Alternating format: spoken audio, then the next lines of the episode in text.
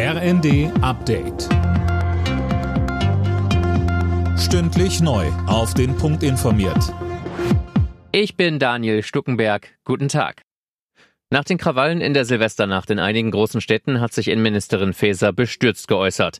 Die Gewalt gegen Polizei und Rettungskräfte mache fassungslos und wütend, so die SPD-Politikerin. Da müsse es empfindliche Freiheitsstrafen geben.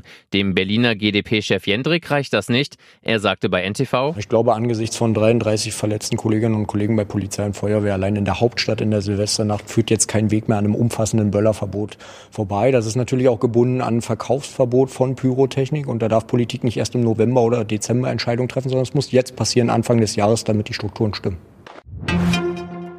Die Bundesregierung plant ein 750 Millionen Euro schweres Paket gegen den Handwerkermangel. Wie Bildungsministerin Stark-Watzinger in der Bild sagte, soll das Geld dafür ausgegeben werden, Talente besser zu fördern und moderne Lernorte zu schaffen. Ziel sei, dass wieder mehr junge Menschen einen Handwerksberuf ergreifen.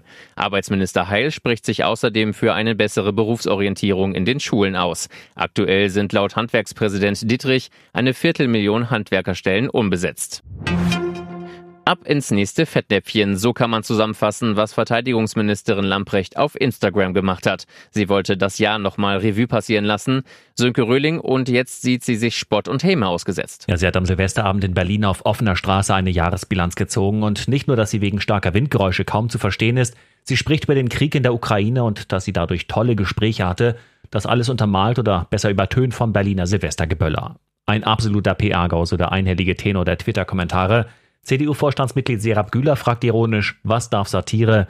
Ein anderer User meint, jetzt hat Harpe Kerkeling es echt übertrieben. Gläubige aus aller Welt können sich heute von Papst Benedikt verabschieden. Sein Leichnam wurde im Petersdom aufgebahrt. In Berlin liegt außerdem ein Kondolenzbuch aus, in das sich Trauernde eintragen können. Alle Nachrichten auf rnd.de